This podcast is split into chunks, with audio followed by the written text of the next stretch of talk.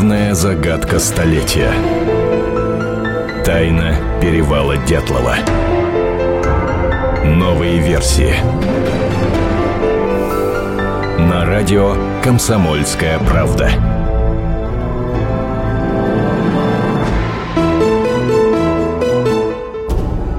Здравствуйте, друзья! Вы слушаете радио «Комсомольская правда». Мы собираемся в этой студии, чтобы поговорить о событии, которое произошло зимой 1959 года на Северном Урале.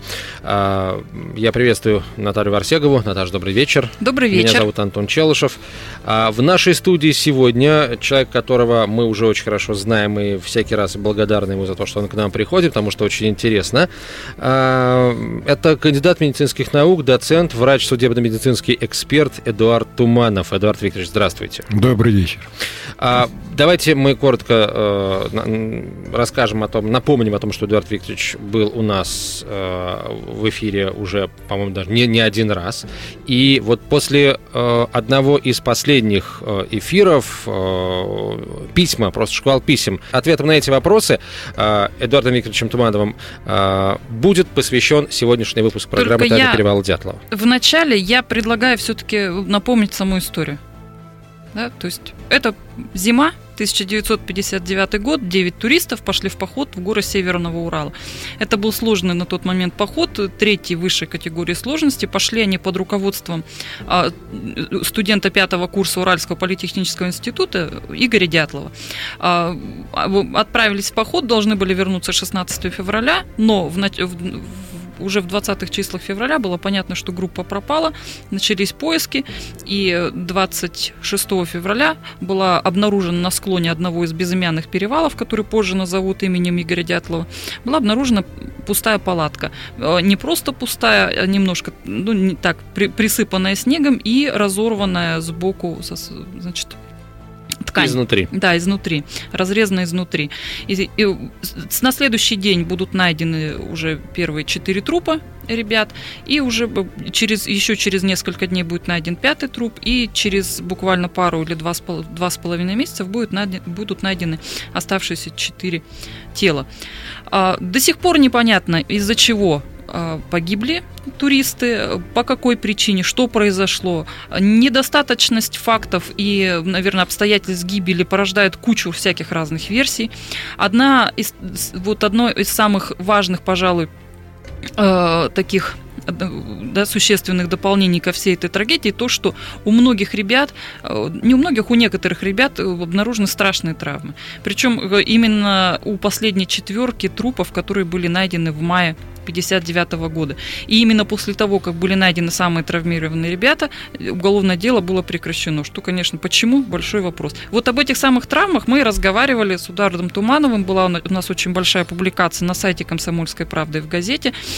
И, собственно, вот к этим травмам мы сейчас, наверное, и хотим вернуться. Давайте просто напомним а, вот такой краткий итог а, предыдущего эфира с вашим, Эдуард Викторович, участием. А, вы пришли к какому выводу, почитав имеющиеся в открытом доступе а, резу, не, не результаты, а, ну да, результаты осмотра, скажем, ваших коллег, а, судебно-медицинских экспертов, а, которые работали тогда в 59 году? Ну, работал только один эксперт. Один, да, по фамилии Возрожденный, да. Да. А, вот. Э, и я уже за это время услышал отзывы наших коллег э, о нем. А, отзывались как о хорошем, профессиональном, грамотном эксперте.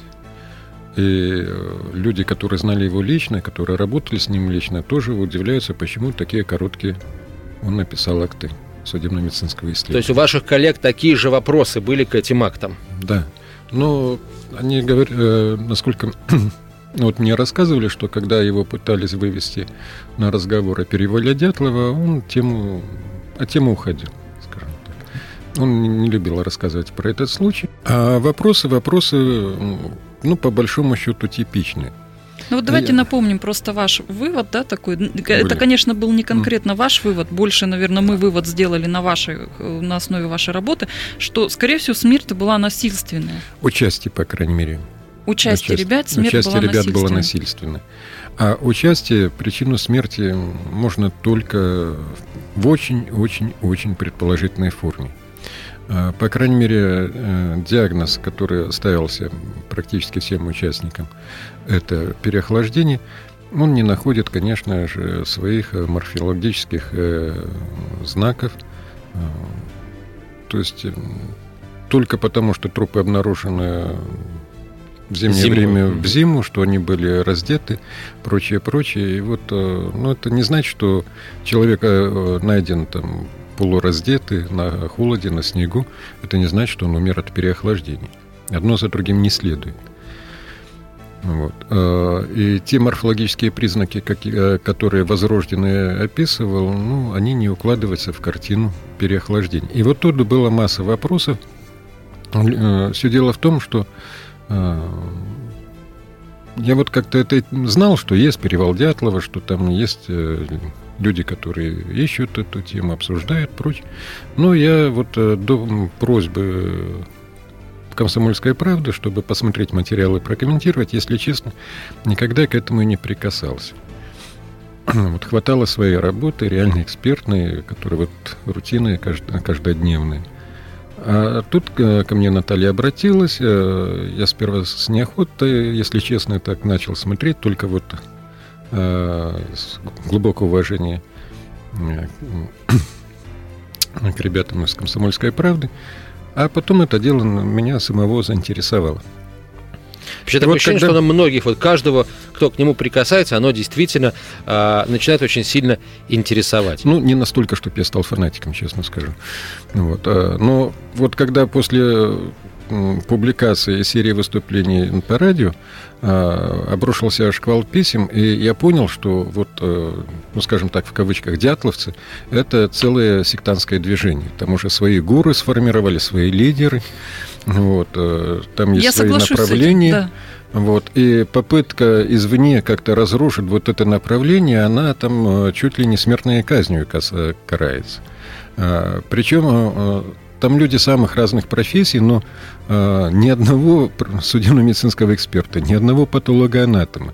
Э, если врачи как у каких-то других специальностей появляются, допустим, травматологи, то они очень быстро из этого сообщества изгоняются, потому что они начинают что-то возражать. А Факты а никому уже... не нужны. Вот. Э, нет, там люди живут своим миром. Коллеги, коллеги, у нас 5 секунд до конца этой части эфира. Как всегда будет интересно, поэтому потерпите чуть-чуть, 4 минуты, и мы продолжаем. Тайна перевала Дятлова. На радио «Комсомольская правда».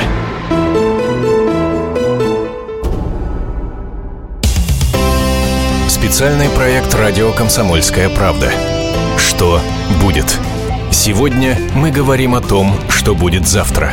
Ведущие эксперты и политики в прямом эфире делают свои прогнозы на будущее в программе «Что будет?». Каждый вторник с 19 до 21 часа по московскому времени на радио «Комсомольская правда». В эфире Владимир Сунгоркин и Александр Яковлев. Что будет? Главная загадка столетия. Тайна перевала Дятлова. Новые версии. На радио «Комсомольская правда».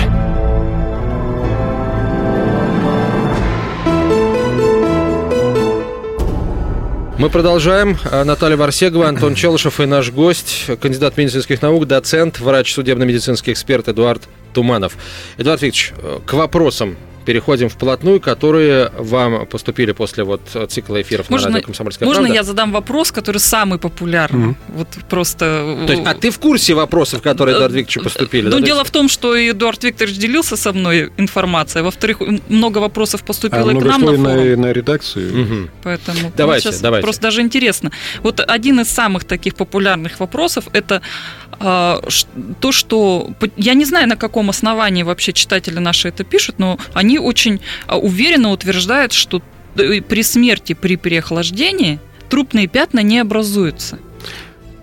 Знаете, меня же самого заинтересовало, ну, когда один пишет, ну, можно сказать, просто дурак. А когда уже там масса пишет, начинаешь думать, откуда такой источник информации. Я вот заинтересовался и начал искать. И оказалось, что, вот, э, помните, люди старшего поколения, да, три источника марксизма-ленинизма. А вот здесь два источника этих знаний. Первый источник – это инструкция РАО ЕС об оказании первой медицинской помощи. Вот это очень интересно. Вот, и там почему-то написано, что при переохлаждении трупные пятна не образуются. Вот. А потом там есть еще такой забавный персонаж, но он участвует на форумах. Не будем называть его фамилии. Ну, особенность вот э, специалистов, э, дятловцев, да, которые там изгоняют врачей тщательно с форумов, да, особенно экспертов, не дай бог там появиться эксперту. Вот. В том, что, вот знаете, вот поверхностное, очень поверхностное знание, э, вот мне понадобилось, э, ну, где-то лет 15-18 э, работы интенсивной, научной, практической, чтобы я потом начал все-таки понимать, что вот в этой книге автор слукавил, вот здесь он взял недостоверные данные, здесь вообще написал неправду. Причем это в серьезных научных работах. Уже учишься видеть, да, вот соответственно, несоответствие. А, а ну, у людей нет опыта. Они просто вот жонглируют э, словами, как, э, вот, знаете, мне все это очень напоминает рассказ Шукшина «Срезал». Вот. А просто идет жонглирование, вот такая эквилибристика терминами, э, без осознания их, без понимания как процесс протекает, э, многовариантности процессов и так далее, и так далее. А, конечно же, э, при смерти от переохлаждения трупные пятна образуются, спору нет. А, знает э, любой студент, который прошел пятый курс медицинского университета. Ярко-красные, такие розовые трупные пятна, очень характерные такой цвет при смерти от переохлаждения. Давайте перейдем к другим вопросам. Да, ну мы, собственно, да, также понимаете, вот, вот все вопросы про, из того же ряда. Про переохлаждение все-таки дальше так немножко и поговорим. А, вот такой, такой вопрос тоже задают, что повреждения кистей, вот мы описывали их у Дятлова, у Колмогорова, у Кривонищенко, Дорошенко и Слободина. Это вот я, этот вопрос я взяла с форума, который посвящен тайне mm-hmm. перевала Дятлова. Так вот, повреждения кистей погибших туристов являются характерными повреждениями при смерти от охлаждения. Давайте вот э, вспомним, какие же там были повреждения. Там были повреждения в области пястно-фалангиальных суставов, преимущественно у всех, так? Это вот это где на руке? Это, чтобы ну, вот слушатели пальцы, наши да, понимали. Вот ну вот где косточки, да, по которым месяцы считаем. Это если сжать руку в кулак, в кулак да, косточки, вот, да, которые вступают, февраль, это есть. считаем, да, вот эти косточки. А, вот это и есть пястно-фалангиальные суставы. А, пястно-фаланговые, можно говорить.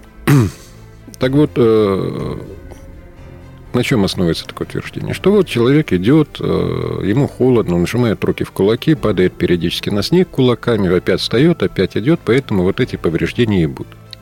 Но маленький нюанс. У нас то повреждения, что были, где описаны? В области пястно-фалангового сустава. А, и, теперь давайте вот мысленный такой эксперимент представим. Человек идет, руки сжаты в кулаки, падает кулаками на снег. А, вся поверхность а, кулака будет полностью процарапана.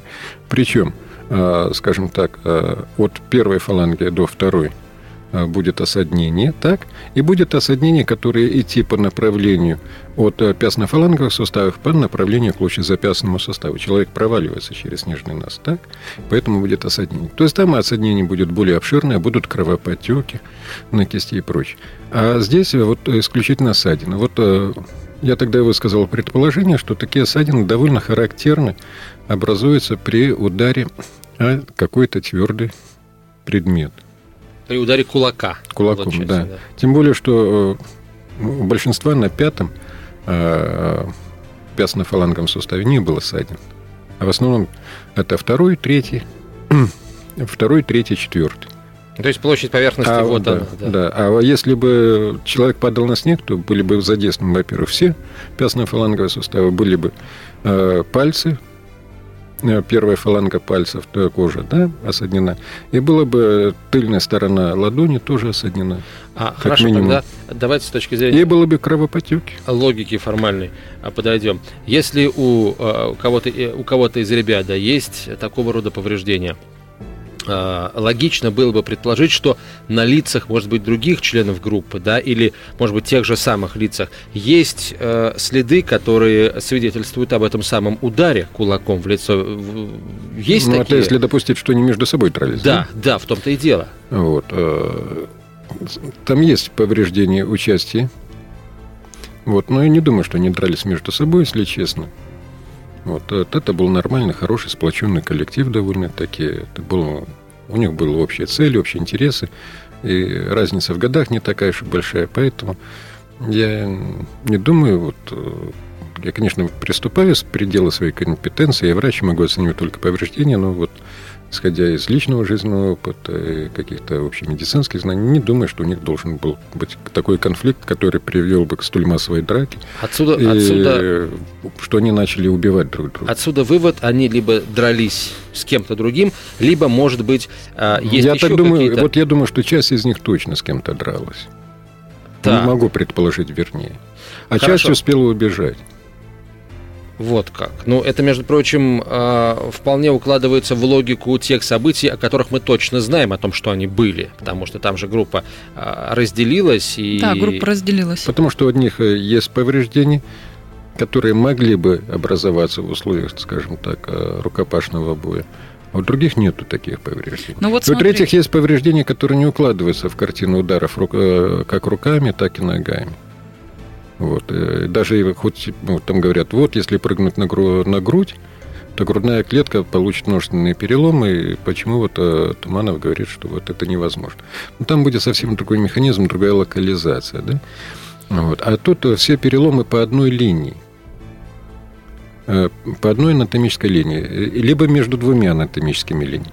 Если бы это были удары ногами, руками, то переломы были бы множественны, э, размеры между, э, расстояние между переломами было бы меньше, вот, и линии переломов э, были бы хаотичны на разных анатомических линиях. То есть это не руками, не ногами, это вот какой-то предмет, который мы обсуждали в прошлой передаче. Я хочу напомнить, что схемы вот этих переломов ребер, mm. вы их как раз отрисовывали, они есть на, сайте «Комсомольской правды». Да, если и вот если посмотреть, там более наглядно это понятно да, будет. Да, заинтересуется, то можно там посмотреть.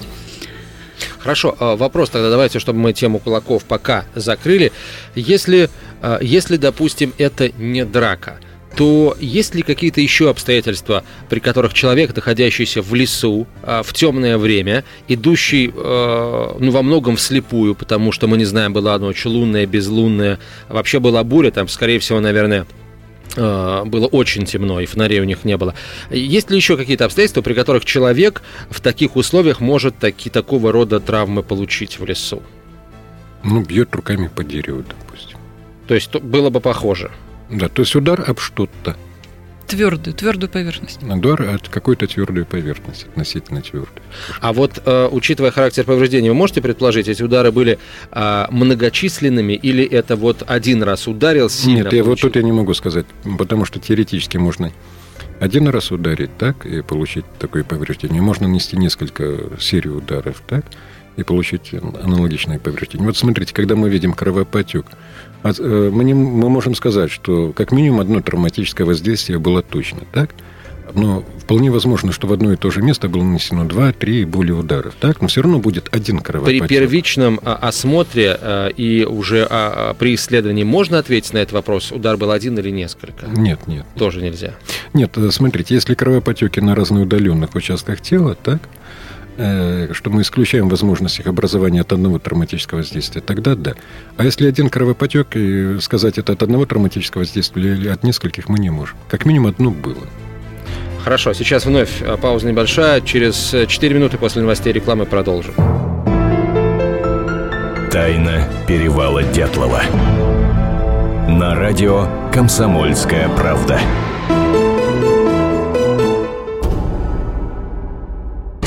Темы, о которых говорят. Небанальные точки зрения, мнения и факты. А еще хорошая провокация. Губин Live. Каждый вторник, четверг и пятницу после шести вечера по московскому времени на радио «Комсомольская правда». Главная загадка столетия. Тайна перевала Дятлова. Новые версии. На радио «Комсомольская правда».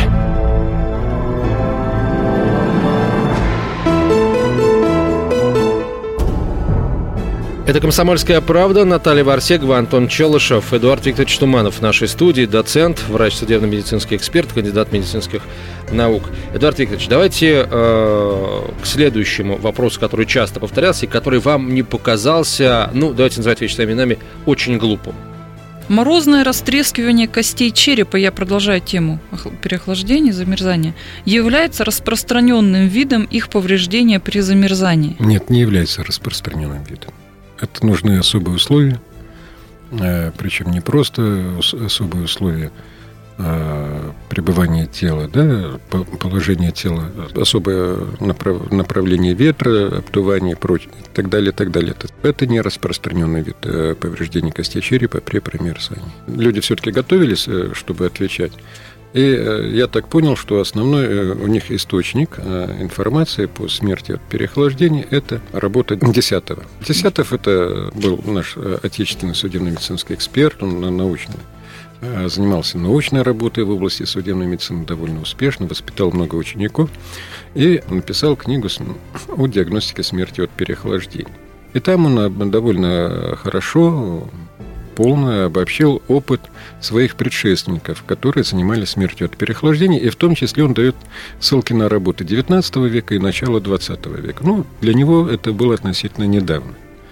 А, тем более, что вот такой сильной информатизации общества, как сейчас, не было, работы появлялись и цитировались э, десятками лет. Это, ну и мы до сих пор многих авторов цитируем.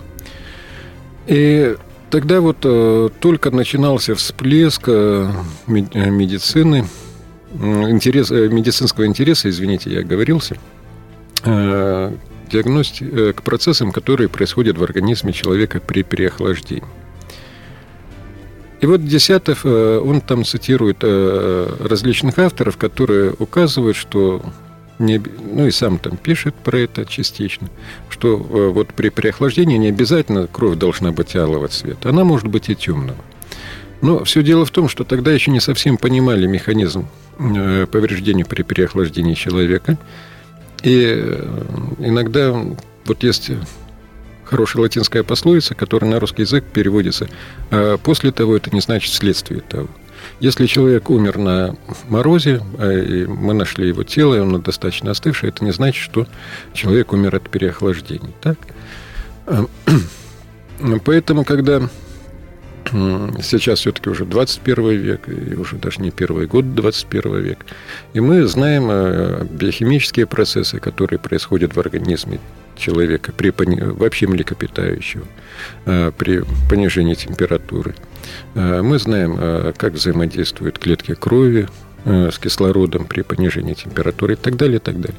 И теперь мы четко можем сказать, что да, при понижении температуры, с одной стороны, растет сродство гемоглобина кислорода, кислороду, с другой стороны, падает уровень метаболизма тканей, то есть их востребованность в кислороде уменьшается. В результате кровь очень высоко оксигенизирована. В венозной системе циркулирует такое же практически количество э, насыщенной кислородом крови, как и в артериальной, чего никогда в других случаях не бывает, кроме как при глубокой гипотермии. А это вообще хорошо для здоровья? Нет, это очень плохо. В каждом отделе сосудистой системы должна течь своя кровь. В венозной э, системе должна течь венозная кровь, в артериальной системе должна течь артериальная. Но в условиях прогулки по зимнему лесу это, наверное, не, не так страшно. Нет, ну, да? ну, нет, смотрите, ну если человек э, нормально одет, тепло, да, наш организм поддерживает стабильную температуру тела, вне зависимости от условий внешней среды. Ну, до определенного предела, конечно, да, если не, не наступил срыв. Если человек э, нормально покушал, нормально оделся, так, то он может, да, время пребывания на морозе там у него лимитировано, то он довольно долгое время может находиться на холоде, при этом у него температура будет стабильно 36,6, несмотря на то, что, ну, да, наступит э, охлаждение там э, кожного покрова лица, может там нос немножко больше остынет, прочее, но внутренняя температура тела по-прежнему будет стабильной. Это поддерживается работой наших э, э, механизмов, которые э, каждую миллисекунду поддерживают на, наш организм в полном состоянии полного равновесия. И у нас очень узкий диапазон температур, очень узкий диапазон pH, то есть кислотность, очень узкий диапазон а, соматических э, концентраций, в которых мы можем жить на самом деле. Вот малейшее изменение, оно уже как минимум э, болезненно для нашего организма, а если изменение нарастает, то оно становится для нас смертельным. Хотя, казалось бы, сдвиг относительно небольшой, там несколько десятка, э, десяток процентов, но это уже для нас может быть летально. Поэтому сейчас мы уже точно знаем, что происходит при переохлаждении. Мы уже не так путаем – смерть э, на морозе и смерть от переохлаждения, когда это... И поэтому мы можем уже достоверно утверждать, что да, если человек умирает от переохлаждения, то у него темной крови не будет. А за исключением, вот может разве что случай рассматривать, когда человек, скажем так, э, очень легко одет, либо обнаженный, выскакивает на сильный мороз, 40 и ниже градуса тогда смерть наступает чрезвычайно быстро, но а, по другому механизму. Там развивается не переохлаждение, а там наступает холодовой паралич дыхательного центра. А можно я вот еще такой вопрос задам? Мы в прошлый раз говорили о том о странном очень повреждении, по-моему, у Кривонищенко, когда а, как будто он откусил фалангу пальца. Да, вот я mm-hmm. обнаружена была частичка у него во рту, и вот, ну, по описаниям эксперта, что вот не было, не было частички конкретно на фаланге. И вот э, тоже есть такое мнение, что это именно от, от переохлаждения произошло. Ну, вот старые что авторы... человек сам замерз и стал сам себя кусать. Авторы 19-го, там, начала 20 века э, писали, что вот э, у людей, которые погибали от переохлаждения, они иногда наблюдали там Э, покусанные ногти, ногтевые фаланги, не откушенные, прошу обратить внимание, да, а покусанные. Это немножко разные вещи. Вот, э, ну, скажем так, может, я недостаточно много видел случаев смерти от переохлаждения, но я такого не наблюдал. А вот после этого замечания я как-то более акцентированно там, прочитал это, начал спрашивать у своих коллег, скажем так, уже набирать статистику через своих сотрудников, э, ну, очень редко, очень мало кто видел, чтобы были покусаны руки. Но э, даже те случаи, которые были покусы, это были э, не были вот такие откусанные куски фактически, обширные мягких тканей. Хорошо, но если это повреждение имело место, а, то о чем оно еще могло свидетельствовать, помимо вот этой вот старинной теории о том, что это, дескать, проявление, одно из проявлений смерти, наступающей в результате переохлаждения? Ну, тут можно несколько версий выдвинуть, да? У нас есть время. Ну, самая первая версия, которая приходит на ум, это человек пытался замолчать. То есть он хотел сдержать крик, или что-то не хотел сказать. Вот знаете, как зажимает себе рот, да, там чем-то. Вот иногда прикусывают. И, допустим, он прижал, в это время кто-то его ударил по подбородку, он откусывает. Либо он откусил э, в результате какого-то сильного волнения. Но, Но мы вот... знаем, что у Кривонищенко еще был ожог очень сильной ноги. От вот, боли мог прикусить. Да, можно То есть, допустим, ожог, он пытается смолчать, э, хватает зубами палец, чтобы умолчать, да, чтобы стерпеть боль. Казалось и, от боли откусывает. Зачем человеку сдерживать Тоже, себя и молчать, говоря. если он находится в лесу и вокруг нет ни зверей, ни каких-то людей? Ну, Зачем? Ну, наверное, кто-то был, кого он боялся. Вот это а, вывод, который напрашивается сам собой, просто сам, самый логичный. Причем, обратите внимание, ребята-то физически развитые, крепкие. Ну, Все. опытные путешественники, что там говорить, да. походники опытные. То есть это не какие-то там доходяги, которые там еле в гору поднялись, двое суток отдыхают, да? Там еще 10 метров прошли, еще сутки отдыхают. Нет, это крепкие, здоровые ребята, девушки, которые могли с грузом на лыжах идти там десятками километров ну, по морозу, нести себе значительные физические нагрузки. То есть это нельзя сказать, что это были слабые духом и слабые телом ну вот первая школьники. одна версия, значит, случайно э, ударили, когда он пытался смолчать, э, легко прикусывая, да. Вторая версия пытался смолчать, э, испытывая сильную боль. А, есть еще версии вот того, почему это могло произойти? У нас сейчас вот полминуты буквально и продолжим после новостей. Мне что-то больше ничего в голову не приходит, как и зачем надо кусать себе, откусывать, откусывать довольно большой кусок мягких тканей с пальца. Зачем? Так, мы сейчас вновь прервемся ненадолго. Короткая реклама у нас, 4 минуты. И вернемся в студию и продолжим этот разговор. У нас в гостях а, врач судебно-медицинский эксперт, кандидат медицинских наук, доцент Эдуард Викторович Туманов. Наталья Варсегова, Антон Челышев. Мы скоро продолжим. Тайна перевала Дятлова. На радио «Комсомольская правда».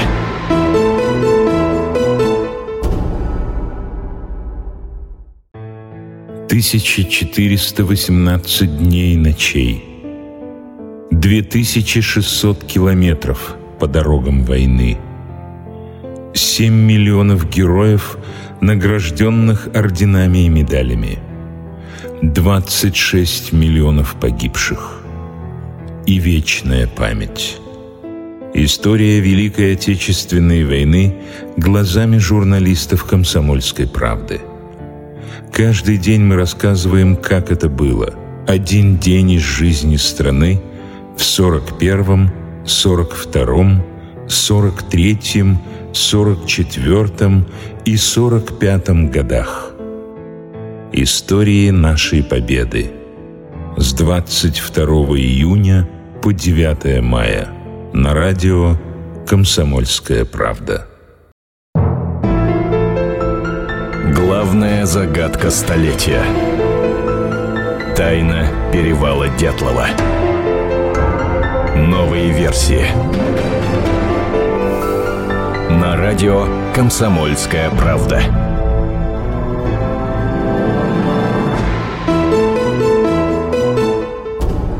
Это «Комсомольская правда». Мы продолжаем. Наталья Вартегова, Антон Челышев, Эдуард Туманов, кандидат медицинских наук, доцент, врач, судебно-медицинский эксперт. А, отвечаем на вопросы, которые Эдуарду Викторовичу приходили после программ в которых он принимал участие в, в нашем формате на радио «Комсомольская правда». Есть у нас еще 11 минут. Давайте еще на 2-3 интересных вопроса, с вашей точки зрения интересных, попытаемся ответить. Ну, вот э, делалось замечание, что э, истина кровоизлияния может быть определена только на основании гистологического исследования. А одного упоминания в актах судебно-медицинской экспертизы о наличии кровоизлияния это недостаточно, потому что это только предпол- могут быть предположения и не могут быть признаны в качестве доказательств. Но я хочу сказать, что эксперт очень всегда хорошо, четко видит кровоизлияние в мягких тканях, и э, не проводить какое-то дополнительное гистологическое исследование этих тканей для того, чтобы доказать, что там кровоизлияние, э, абсолютно не требуется. Гистологическое исследование мягких тканей из области кровоизлияния э, берется для определения давности. То есть э, сколько человек прожил после образования повреждений. Вот с этой целью делается гистологическое исследование. Но никак не для того, чтобы подтвердить факт наличия кровоизлияния. Если бы вы, доктор, тогда, в 1959 году, проводили, собственно, э, это исследование, вы бы э, смогли получить достаточное количество сведений, чтобы точно ответить на вопрос, э, как погибли ребята? Обстоятельства их гибели точные. Обстоятельства гибели эксперт не определяет. Причины гибели. Эксперт определяет причины причину смерти. Знаете, участие точно не, не смог бы, скорее всего. Почему? Потому что трупы промороженные – много раз. И вот когда вскрываешь э, промерзший труп, даже когда вскрываешь быстро, э, очень ты видишь, как у тебя вот прямо под руками развивается аутолиз мягких тканей. Аутолиз – это самое переваривание. Э, то есть в результате промерзания происходит разрушение внутриклеточных структур, и в том числе лизосом. Лизосом – это внутриклеточные органеллы, которые содержат ферменты, которые э, разрушают, э, скажем так, внутренности клетки. На холоде э, после промерзания это очень быстро активизируется. А, ну, вот все, кто имел опыт общения там, разделки замороженного мяса знает, что его консистенция и прочее, оно совсем не то, что У свежего. у свежего. Так, то есть свежее мясо и промороженное мясо, они очень сильно отличаются от друга и по консистенции, и по внешнему виду, и по вкусу в конечном итоге. И если подим, вот, э, само мясо, которое находилось в морозилке, по- подержать несколько лишнее время на столе, э, видно, что оно тут же начинает менять свой цвет, оно начинает э, менять консистенцию, э, чего не бывает никогда вот со свежим мясом, которое пролежало столько же с временем. Поэтому а представьте, что происходит с кишечником, что происходит э, с желудком. Там все это еще более манифестантно, чем с мышечной тканью. Намного быстрее, намного более выражено. И поэтому, конечно, там многие данные э, были утрачены только в силу условий хранения трупа. Ну хорошо, вот по тем а, ребятам... А вот повреждение, быстро- а вот повреждение, да, повреждение имело смысл ис- исследовать более глубоко, имело э, описывать э, характеристику сколов э, ком- компактного слоя губчатого вещества, характер растрескивания. Имело смысл схемы повреждений делать на месте, потому что э, уже тогда настойчиво рекомендовали экспертам не просто описывать словами, но были такие стандартные схемы, э, ну, там, допустим, изображение черно-белое схематическое черепа, на нем эксперт наносил. Да и сейчас так делается. Линии повреждений, чтобы потом все это более наглядно можно было себе представить, и другой эксперт лучше бы его понял. А возрожденный был на месте убийства? Э, на ме- Простите, я оговорился убийство, но Есть на месте, документы, скажем так, обнаружения трупов. Есть, смерти, да. есть документы, свидетельствуя о том, что, вернее, даже не документы, есть свидетельства а, тех м, очевидцев событий, которые говорят, что да, он выезжал Да. вместе с э, прокурором-криминалистом Львом Да, Ивановым. они кстати, выезжали. касательно вот э, очевидцев событий, э, везде, везде, везде цитируют воспоминания журналиста, которые рассказывают, что как вот пальцы, уши дятловцев ломались, как хрусталь, там, трескались. Понимаете, я вот хочу сказать, да, что есть стандартные журналистские штампы. Вот, допустим, есть такой штамп. На лицо умершего застыла маска ужаса. Да? Никогда умершего маски ужаса не бывает, в принципе. Вот. а После смерти черты лица разглаживаются. А, И вот тоже расхожий журналистский штамп. Тру- Трупы были настолько леденевшие, что пальцы обламывались там, как стеклянные. Уши обламывались, как стеклянные. Не обламывается. Достаньте замороженную курицу с холодильника, попробуйте ее обломать, как, как крыло. э, крылышко или лапку, да? А э, прочность костей куриной намного ниже, чем у человеческой. Я вам даже приведу пример. Мы разговаривали. э, То есть это неправда, летчик, конечно. летчик, который вывозил труп из перевала, он нам рассказал, что конкретно в его руке отломилась пятка одного из погибших. Ну, Возрожденный бы описал об- обломанную пятку, бы, поверьте уже. Вот он, может, описывал скупо, но все-таки он описывал правдиво. Вот, э, Насколько я поэтому- помню, мы тогда сошлись Да, и, а, да и судя по фотографиям, нету там обломных пяток. Мы сошлись во мнении, что возрожденный все более или менее верно фиксировал, но делал выводы, которые ну, можно назвать, наверное, странными, да, с точки зрения Э, Скажем а, так, неполными. эксперта. Неполными, Неполными. да, неполными, не совсем обоснованными. Э, Ну вот мы сошлись во мнении со, со многими коллегами. Некоторые коллеги возражают, э, у экспертов тоже там разные точки зрения по этому поводу. Но я так понял, в зависимости от того, кто насколько тщательно изучил материалы дела. Кто-то по диагонали, кто-то понаслышке, а кто-то глубже. Вот э, те, кто глубоко изучил, у тех вопросов больше, тем, кто поверхностно. Вот. Но тем не менее, недостаточно аргументированные да, причины смерти, по крайней мере, современных позиций. Не, не будем забывать, что он в 50-е годы писал тогда же, когда писался учебник 10 и тогда мы еще могли подумать, что действительно вот при переохлаждении может быть темного цвета кровь, так? А сейчас бы мы уже ни за что бы так не стали говорить. Да, мы бы сказали переохлаждение, алая кровь, все, вопросов нет. Знаем биохимию процесса.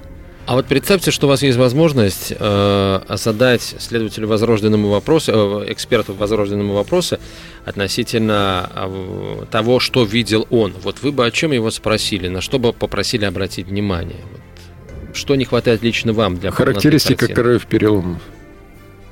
Какие были сколы, где были сколы. Вот смотрите, да, а, те же кости черепа, да, там есть наружный компактный слой, внутренний компактный слой. Вот я бы спросил, где было смятие, где было растрескивание, где была линия перелома зубчатая, где было смятое. Что бы вам это дало? Я бы четко понимал механизм перелома. А что дает... Ну, и что, и что То дает есть это удар, это удар предметом, допустим, это вот э, локальный, это, допустим, перелом от сгибания, либо от разгибания ребра. Это я бы четко уже тогда знал. Потому что одна линия перелома ни о чем не говорит, да?